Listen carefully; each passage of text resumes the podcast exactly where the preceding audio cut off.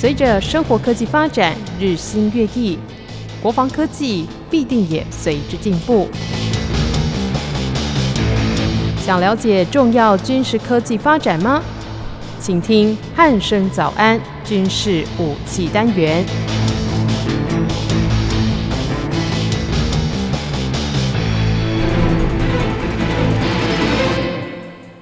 各位听众朋友，您好，欢迎收听今天的军事武器单元，我是易明。今天一样邀请到《全球防卫杂志》的主编陈国民主编来到节目当中。国民哥，你好。主持人好，各位听众大家好。嗯，国民哥，最近哦有一则这个消息哦，可以说是呃蛮特别的哦，就是这个英国的皇家空军呢，那举办了一个军犬比赛。军犬在台湾呢，可以说是几乎完全销声匿迹啦，就是从我有记忆以来，大概就没了啦。对，那呃，英国的这个军犬比赛呢，最后是由这个 DJ 还有这个韦伯，应该是狗的名字啊，夺得了这个冠军哦。对，那这一则消息，国民哥您又是怎么看的？那军犬在部队里面到底是一个怎么样的存在？是不是请国民哥跟我们说明一下呢？我们要再来看啊，这个是简单的一个军事情，我们先简单的回顾一下，就是英国皇家空军宪兵哈，他在九九月哈举办了二零二一年军犬比赛，他说真的是蛮奇特的，就是说人类有比赛不虚席哦，而犬类哈，狗只有比赛而已不行、嗯、啊。军犬的比赛，我说这就蛮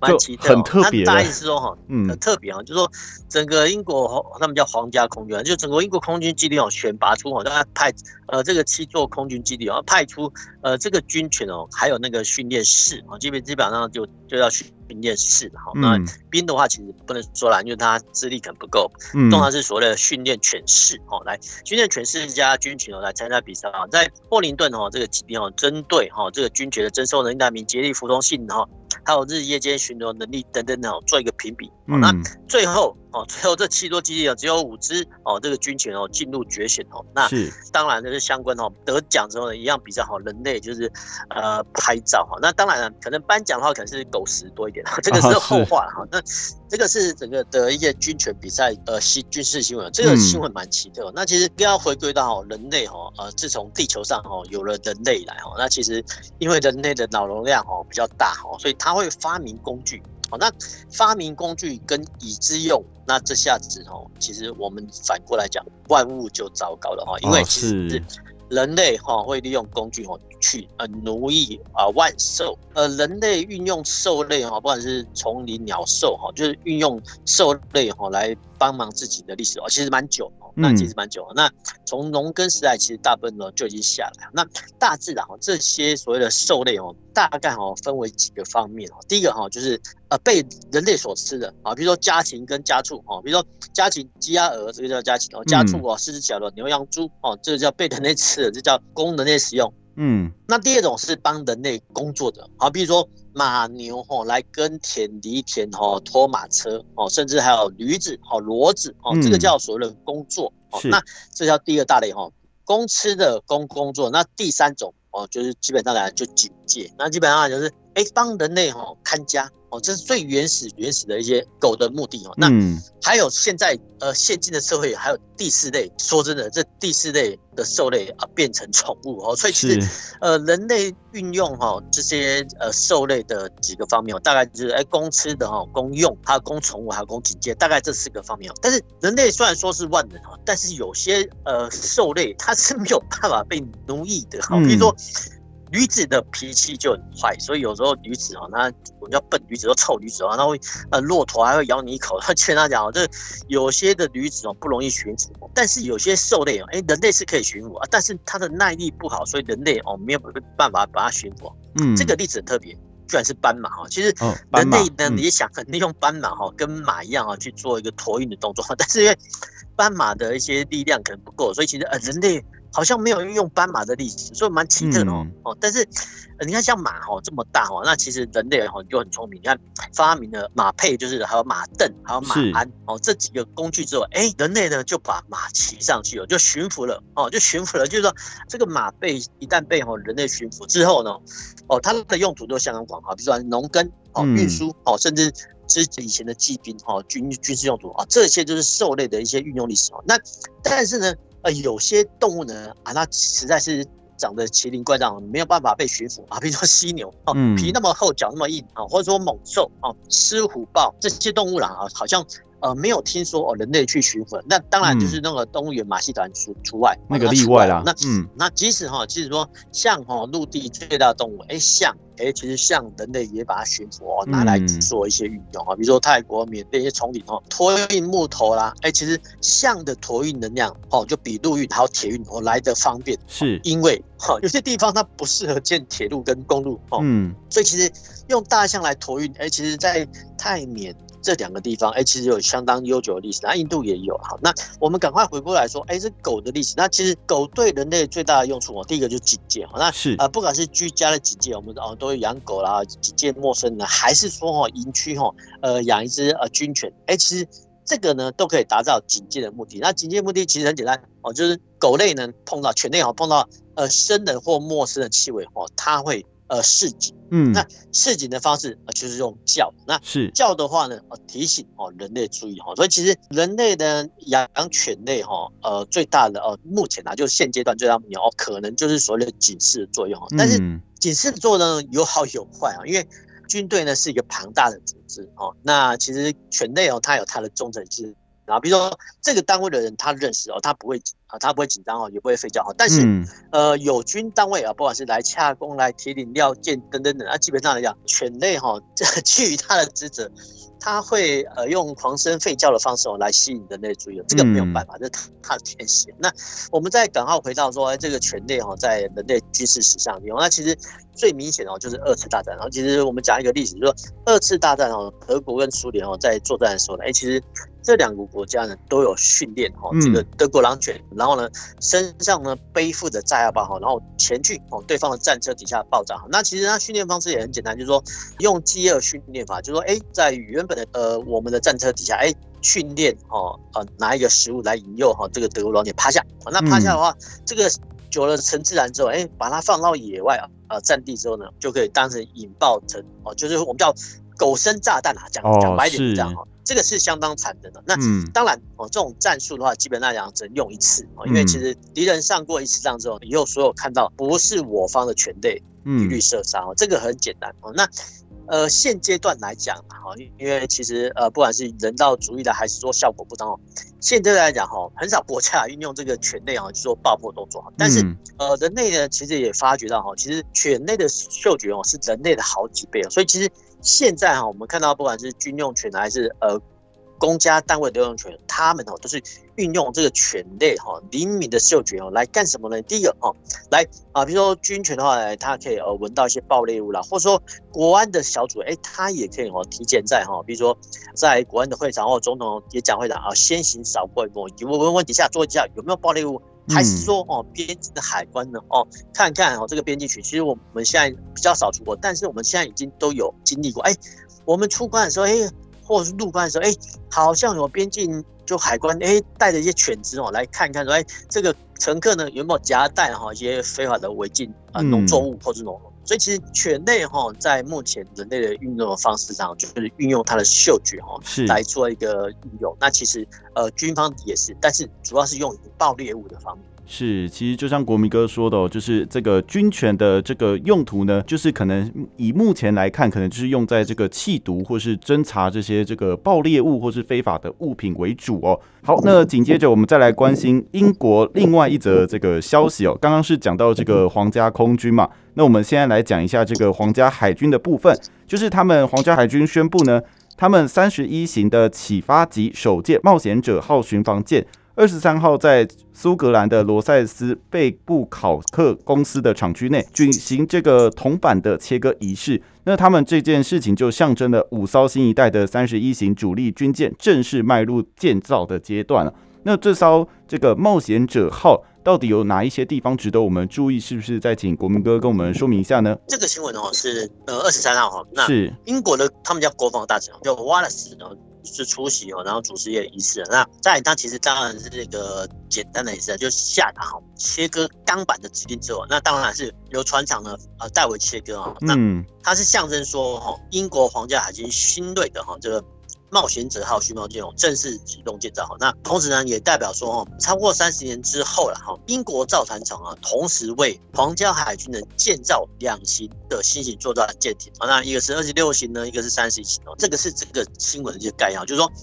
他们的国防部长哦。主持哦，他们的新的巡防舰的一个钢板的切割，嗯，那切割之后就开始准备组建了，象征哦，我们讲白一点就开工仪式哦，开工仪式哦，这样讲比较快哈。那这个冒险者号说真的哈，又是一个呃英国皇家海军的一个很大的传统，但是这个很重要，这个很重要，就是说军舰呢是一个非常大规模的集合体的兵器，所以它有它的传承。那通常比较历史悠久的国家，不管是英国或是美国，他们的军舰哦，其实它每一个名称都有很有考究的。那其实是呃。冒险者号是呃延续它的舰名啊，居然达到了两百二十年之久，说真的蛮久的。那第一代跟第二代的同样的军舰哦，叫冒险者号，嗯，都是哦，都是风帆时代，就是人类船只还在风帆操作的时候的，哎，操作风帆时代的哦，那个叫所谓赌鬼的重帆船哦，是第三第三代哦，这个所谓的冒险者号是就。跳到二次大战期间，那一九四三年哦，呃，下水服役的，呃，居然是一个柴电潜艇，它叫 V 级柴电潜艇。那它其实有一个舷号叫 P 六十八，那其实啊、呃，这个也叫冒险者号。那然后呢，之后哦，之后呢，在等战期间哦，也有三艘扫雷艇哦，扫雷舰哦，啊、呃，先后被命名呃所谓的冒险者号。那这个新舰名哦，虽然说呃新的巡防舰哦，但是它延续哦这个旧有的一个军舰的名称哦，所以其实。呃，英国皇家海军哦是相当哈重视哈呃这个传承的一个海军哦，所以这个蛮奇特的。那我们要来看啊，就是所谓三十一型哦，这个所谓启发级的巡防舰哦，它其实标准排水量大概五千七百吨哦，那配备了一门哦五十七公里的主炮，那当然是在前面啊。那呃旁边的两舷部分呢是两门四十公里快炮哈。然后呢，还有至少二十四枚哈垂直发射系统啊，所谓的 C Super 哦，这个防空飞弹。那它的舰尾甲板呢，可以搭载哈一架 AW 一零一号这个梅林式的直升机哦。那呃，为了海上临检的方便哈，那居然可以搭载哈所谓的三艘哈所谓的硬壳充气艇哦，叫 RHIB 哈，还有就是水下无人载具哦。这个能力也是蛮奇特的哦。那三十一型的巡防舰呢，那未来哦将呃担负呢英国的反潜哦、海上执法、情报收集，还有国际行动人道主义救援等等哦。那根据哦，根据英国的国防总检讨报告哦，就是呃这一型的所谓的巡防舰哦是预计哦预计在二零二八年才要服役的这个三十一型。那后面呢？哦，其实目前哦正在研发的二十六型巡防舰哦，那未来哦就是三十一型跟二十六型的未来是构成哦英国皇家海军的主力哦，这个是整个哈呃这个造舰的概要。那其实我们要这样来看呢、就是说冷战时期哦，那长舰哦跟潜舰哦这两个级别的舰艇哦，通常是越造越大哈。比如说呃美国的尼米兹航舰啊，通常就是十万排水量十万吨起跳哦，那。辽宁号航舰哦，像中国联合航舰，那也大概都五六万吨。那核子潜舰的话，大大概要六七千吨。但是哦，但是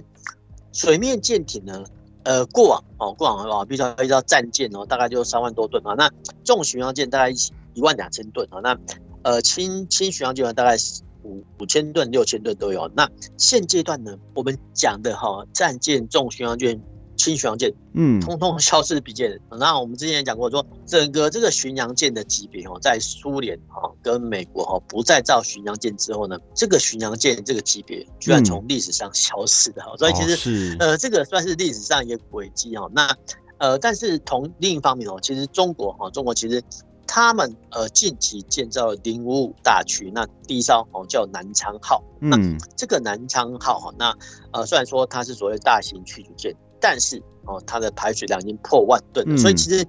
有些国家呢，像美苏哦，它就在历史的洪流上面哦，把巡洋舰淘汰哦。但是呢，也有国家哈，不能说它是违背历史潮流，就是说反其道而行，就是说哎。欸反而建造了这种所谓零五五大驱哦，他们也讲得很奇的，就是所谓大驱，就是大型巨舰。那是多大呢？哦，破万吨的驱逐舰。所以其实这个应该是说哈，比较有财力的国家哈，才能养得起哦这种所谓大海军的。那是为什么这么说呢？就是说，呃，我们要这样来看，我们这刚才也讲过哦，就是说造军舰哦跟养军舰。都要花钱，嗯。哦，很简单的算算计方式，我们来算油料的费用。好，假设呢，哈，那外电呢其实有发布一个相关的讯息，说中国的辽宁号航舰一次加满油出去哦，要巡航一趟，嗯，不不多哦，就花费呃，光是油钱 两千八百万台币就一趟哦。那我们用它的四十五天的周期来来计算，就是两千八百万除以四十五哦，嗯，大概一天的油料费就大概呃六十二万哦。这个只是初估哦，这个初估，因为哈，其实我们只能说单纯的计算，因为其实这个都算是呃有一些军事机密，但是我们可以这样推估了。那保养费呢？呃，其实我们还没有看到，所以保养费呢，就是说，哎。船舰呢会定期的定修维保哦，嗯，那这个钱这个费用其实会另外再计算哦，我们我们也不知道哈。那我们再来看说人员的薪资啊，就辽宁号航舰呢编制两千五百人，那一个月哈，我们算一万台币，其实这算 算很低的，就是说。一个人哈，一个水手，不管是呃航舰长哦到水兵哦，一个月薪水一万块，这是很低啦，这很低啦。就一万块的话，其实两千五百人一个月哦，光薪水就要两千五百万哦。是，这个只是人员薪成本，其实各国海军都一样啊，就是说看动员大小。那我们再来看说吃饭的部分，那吃饭就是餐点嘛。那海军很奇特的话，其实它不止三餐，它有时候是到四餐。是，四餐的话，我们用两千五百人计算。一天哦，你就要准备一万份的餐点哦，就包含早中晚还有午餐哦，那还有宵夜啊，就还有就一天要吃一万份的餐点。嗯，那假设啦，那假设哦，一天啊一份餐点五十块台币，嗯，其实这也很 便宜啊，就对，光是这样哦，一天辽宁号的伙食费都要五十万台币，所以其实呃这样四十天的话，航行下来就要两千万，所以零零加总的话呢。所以来看啊，其实舰艇的哈一些耗费的成本哦，是可能超过我们的想象。但是不管怎么样啊，其实造舰呢有它的需求，所以你看我们可以看到说，英国国防大臣哦，居然哦是为了几年之后哦，还有现阶段的一些巡防舰长来做一个切割钢板的动作。所以其实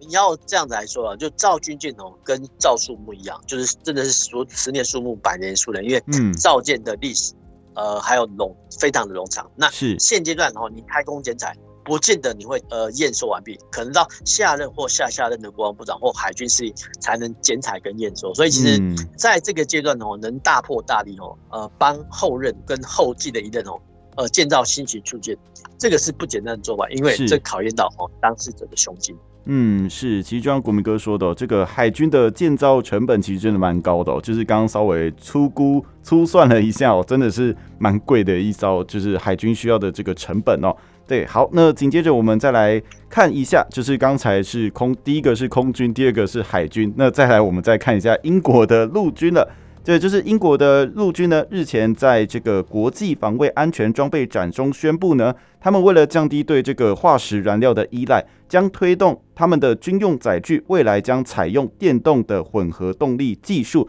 也就是所谓的车辆电动化哦，那就是刚好搭上近期蛮热门的这个电动车的热潮哦。对，那对于这个英国陆军的这个规划，国民哥您又是怎么看的呢？呃，我们再来看啊，这个是英国陆军哈，在所谓的那国际防卫安全展哦，装备展，那英文简称叫 DSEI 哈，二零二一，这个展其实很大哈，就是说，呃，英国陆军哦，在这个展哦，宣布说，哎，为了降低哦对化石燃料依赖，所以其实哦，英国陆军哦将推动哦军用的载具哦，未来逐步采电动跟混合技术的呃一个车辆哈，是，那这个所谓的电动车辆哦，电动化哦，是英国陆军哦未来士兵远景的一部分。那英国计划在十五年内哦把电池还有可持续性的能源哦，以及呃混合动力层等新技术哦，通通啊装在各式的军用载具上，嗯，加以整合哈。那这个是呢哦英国的陆军的构想。那未来哈英国陆军哦将会越来越耗电。所谓的耗电，说它比较好倚重哦这个电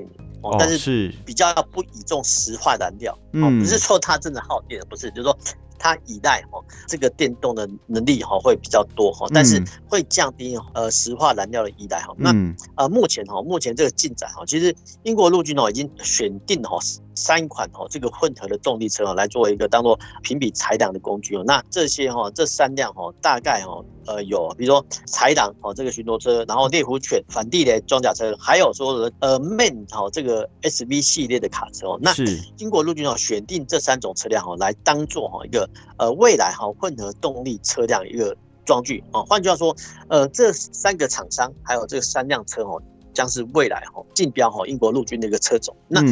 这个是哈这个军事新闻的概要。那我们赶快回到说 DESI 哈这个展览。那 DESI 哈这个展览，今天我自己去过一次啊，那其实这是一个很大规模的展览哦。那它的位置哈是在英国的一个地铁哈，就是蛮东边的一个地方哦。那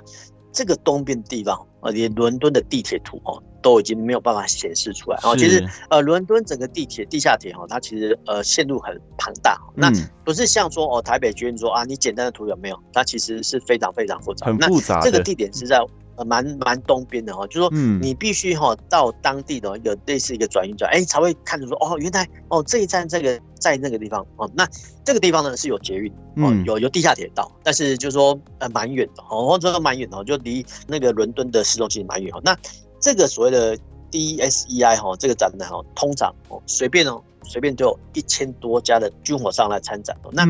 这每一个军火商的摊位哦，其实都不便宜哦。那外国的展览哈摊位，那通常英文叫一个 booth 哦。那一个 booth 的话，其实呃通常就是啊六乘六六乘六哈这个摊位一万镑，一万英镑，一万英镑。那其实。像很多大型的车厂啊，比如说宾士啊、克莱斯勒啊，或者说重大的像德国、法国的一些军工厂等等，通常哈会合租两三个哈，甚至好几个部位哈来做一个参展。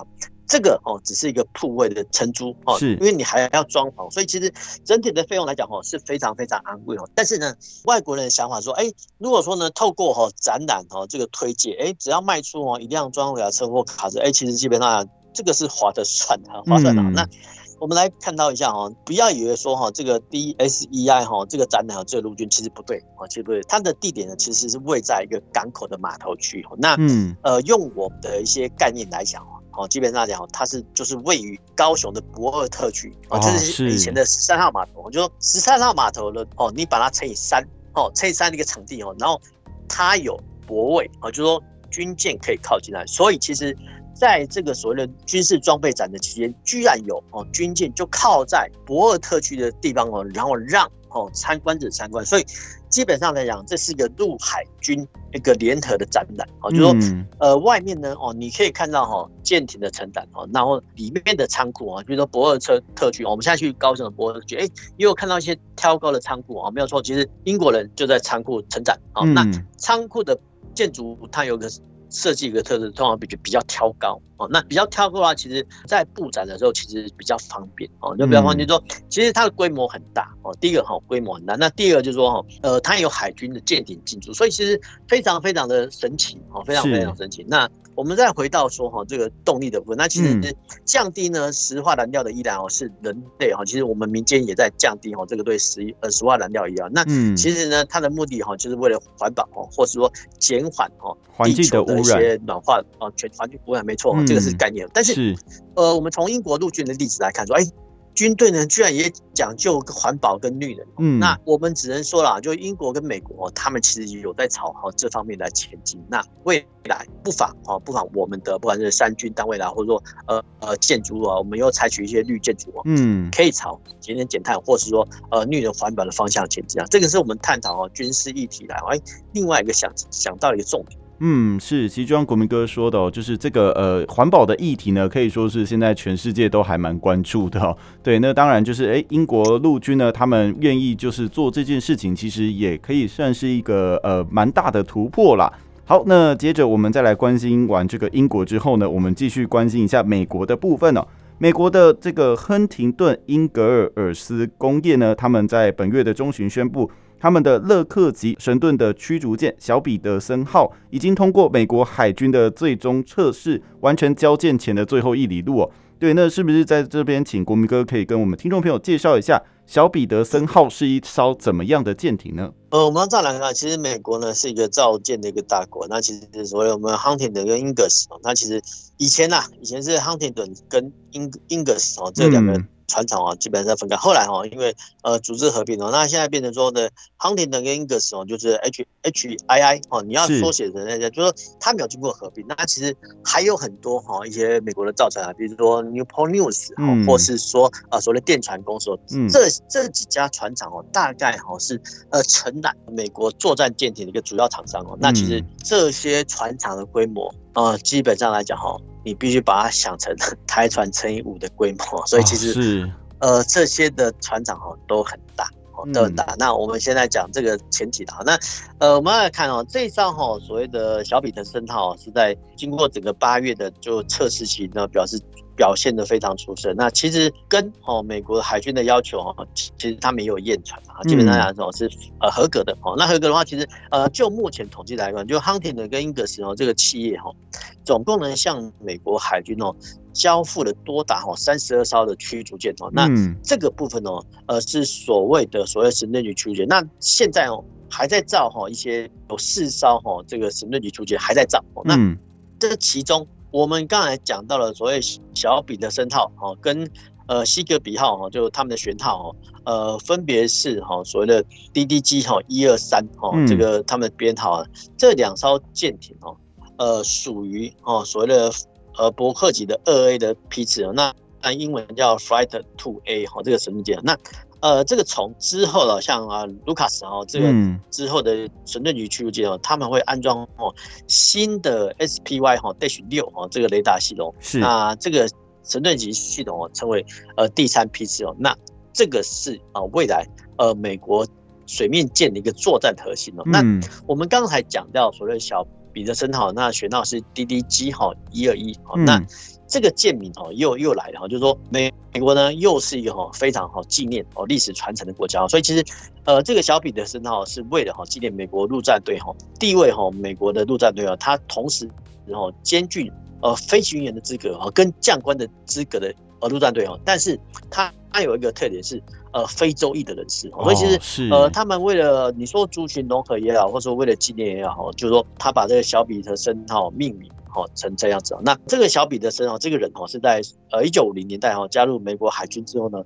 在一九五一年哈参加这个。航飞行员的训练计划，那呃结训之后呢，用少尉任官呐，之后呢，哈，在整个他的军旅生涯呢，总共执行过三百五十次的哈飞航任务，那嗯，飞行的时速哈居然累积到了四千小时哦，这个是蛮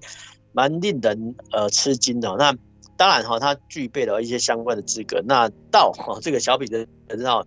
一九八八年退役的时候，然后虽然是中将的呃身份哦，荣退哦，所以这个是呃中将身份，然后飞了四千四千个小时，呃，基本上这不太简单哈。嗯，说真的，呃，这也是又是哈美国呃在哦就是纪念军舰命名的时候，他们有个他纪念的传统，嗯，这个传统是非常非常好。那我们要再来看，我再呃重新讲一次哦，这这个所谓的神盾局驱逐舰。那神盾局驱逐舰就平均一艘了，就平均一艘大概哈，其实不多了，就十八亿美元哦，十八亿美元其实很多，其实蛮高的。都是讲讲反话，就是说十八亿美元乘以呃汇率哈，假设一比三十来计算，就是五百四十亿台币。嗯，那这个五百四十亿台币呢是什么样的概念哦？就是说我们的台湾哦，台湾哦一年的军费大概是一百亿美元啊，就三千亿。台币左右上下的一个军费，那呃今年哈，今年呃增加四千七百多亿，好好，我们就假设这四千七百多亿哈，呃要除以五百四十亿来看的话，那基本上来讲，大概哈大概十几张哦就没了，就是说。一年的预军事预算哦，大概一样的哦，比如十二艘、十三艘哈，这个所谓的神盾驱逐舰就没有了哈，所以其实就用哈，我们假设哈，用三千亿台币来计算的话哈，就是呃五百四十亿台币一艘的话，大概哦，我们就一年的国防预算哦，就是包含的人员哦、薪水哦、军事的维持费用跟采购成本哦，这些等等加起来。哦，大概可以买到八艘神盾局驱逐舰，所以其实哦，迄今哦，迄今国防部呢，在每次呢，美国的驱逐舰通过台湾海峡，都会予以公布哈，就按呃某年某月某日哦，以艘哈，就是呃美国军舰有通过台湾海峡哈，那当然哈，就是说呃台湾的勤监制或联合监侦部哈，都会予以掌握。那其实我们都习以为常。那迄今为止哦，呃，从一月份到现在已经通过了八次哦。那其实我们不要小看哈。这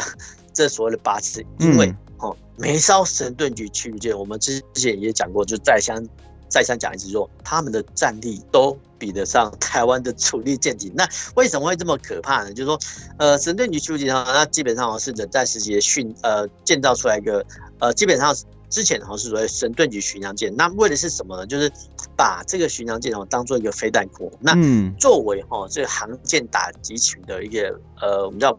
再生靶标哦，护卫护卫军刀哦，护卫军刀这样讲比较快，就是说，呃，这些巡洋舰哦，它是搭载所谓大批的反空飞弹哦。那为了对付哦前苏联可能发动的饱和攻击，那不管呢这个饱和攻击呢是用飞机、战机还是用飞弹来袭的话，其实神盾局巡洋舰都能应付。那之后呢，哦，我们一九八年代开始，我们就比较熟悉了哦，原来那时候呢，美国哦在发展神盾哈。这个电脑系统跟雷达系统哦，这个很重要。那后面呢，我们刚才也讲过说，哎，其实神盾局的巡洋舰哦已经会慢慢淘汰了，但是哦，神盾局驱逐舰哦会基本上会延伸下来。好，那雷达呢功率呢越来越强，那机体呢会变得比较。比较小哈，体积占比较小，但是功率呢却呃反而会大增哦，所以其实这个是哈神盾级呃军舰一个建造的概要。那我们在讲到说神盾局呃去建一些攻击能力的话，其实它最主要的哈是在他们的所谓的 MUX-C 哦，就是垂直发射管。那垂直发射管呢，它可以混合搭载哈，就是呃标准飞弹哦，然后呢。呃，所谓的反潜的哎，ASROC 哦，这个反潜火箭哦，然后呢，也可以搭载哦其他的飞弹。换句话说呢，一个弹仓哦，它可以容纳哦，呃，反潜用的 ASROC 就所以打打出所谓轻型鱼雷，然后也可以哦搭载所谓防空飞弹。所以其实，然后呢，它也可以搭载所谓的海上的发射巡弋飞弹。所以其实，呃，一艘神盾舰呢，它可以防空哦反潜，然后呢，它也可以攻陆，然后它也哦也可以搭载哈呃反舰飞弹哦，然后。呃，也有所谓的舰载直升机，所以一艘神盾级驱逐舰哦，它可以防空、反潜、攻陆，那然后呢，还可以当呃航舰的一个护身靶标。所以其实神盾级军舰来讲哦，基本上是很贵哈。那就因为哈，每一艘军舰哦造价都很高啊，所以其实每一艘军舰的命名哦，其实美国政府都要经过再三思量哦，因为。你要纪念谁，或是纪念哪一个军事军官？其实每一个官士兵都有他的丰功伟业跟呃对国家贡献非常大的地方。那至于呃谁先谁后的话，其实这个就是要必须史政单位哈来做一个思量。那当然啊，我们从这个小彼得森号这个命名，还有啊下水测试，我们可以看得出美国海军呢对历史传统是相当尊重。那我们期望说，其实。呃，我们的海军哈，台湾海军哦，能够哈也比较哈类似的哈想法来办，因为我们的历史也不算短，那相信哦绝对有相关的呃历史或战役使用可以呃予以纪念。嗯，是，其实就像国民哥说的，就是哎，这个外国他们对于他们的这个军舰命名呢，其实是有它的这个意义的，说的有些可能就是为了要纪念呃这个特定的将领或是人物哦，那这也是可以值得我们学习跟效法的地方。好，那今天在经过国民哥的说明之后，相信各位听众朋友对于英国皇家空军的军犬赛，还有这个英国皇家海军他们开发出的这个三十一型巡防舰首艘的这个冒险者号开工的这个事情，以及这个英国陆军他们要发展所谓的电动车的这个新闻呢，有了更进一步的认识哦。好，那在这边也非常谢谢国民哥为我们听众朋友详细的说明。那今天的军事武器单元就到这里，我们下次再会喽，拜拜，拜拜。